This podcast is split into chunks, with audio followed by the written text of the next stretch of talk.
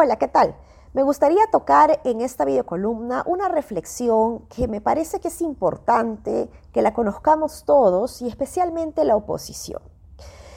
Si bien el gobierno de Pedro Castillo es bastante precario y este ha venido cometiendo una serie de errores que son bastante cuestionables, lo cierto es que tenemos una oposición que lejos de ayudar, destruye el clima de gobernabilidad y en vez de aportar a que el Ejecutivo se corrija, hace que el Ejecutivo se legitime. ¿Cómo así? Cuando hay errores en el Ejecutivo, es tarea de la oposición señalar y cuestionar todos estos errores que se cometen para ejercer la presión que se necesita de modo tal que obligue al Ejecutivo a corregirse.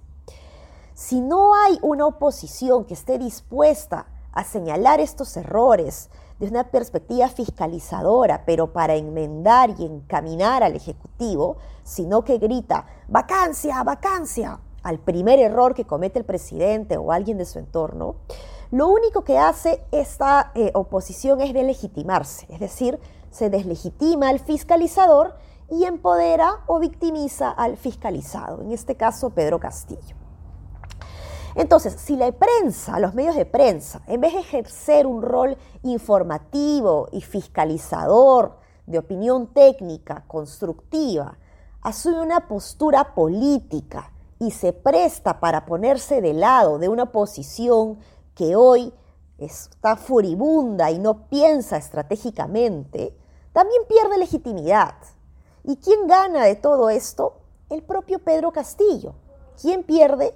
Pierde no solo la oposición, pierde no solo ese medio de prensa que te anuncia destapes, que luego la verdad que es puro bluff, ¿no?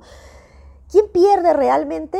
Pierde el Perú, porque si no se ejerce esa oposición constructiva y funcional que se necesita para, como digo, encaminar al Ejecutivo y hacer que el Ejecutivo se corrija, entonces no estamos haciendo un rol opositor que realmente responda a las necesidades del país.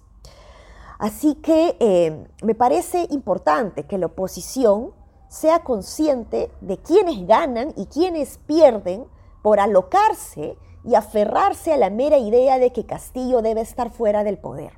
En vez de ver la precariedad de este como una oportunidad para lucirse y aportar adecuadamente, construir confianza y legitimidad, eh, para tener mayor éxito en las elecciones, la oposición lo único que hace es deslegitimarse. Así que les dejo esto como una breve reflexión. Espero que lo compartan y que em, encaminemos un poquito más al Perú que anda bastante herido. Un abrazo.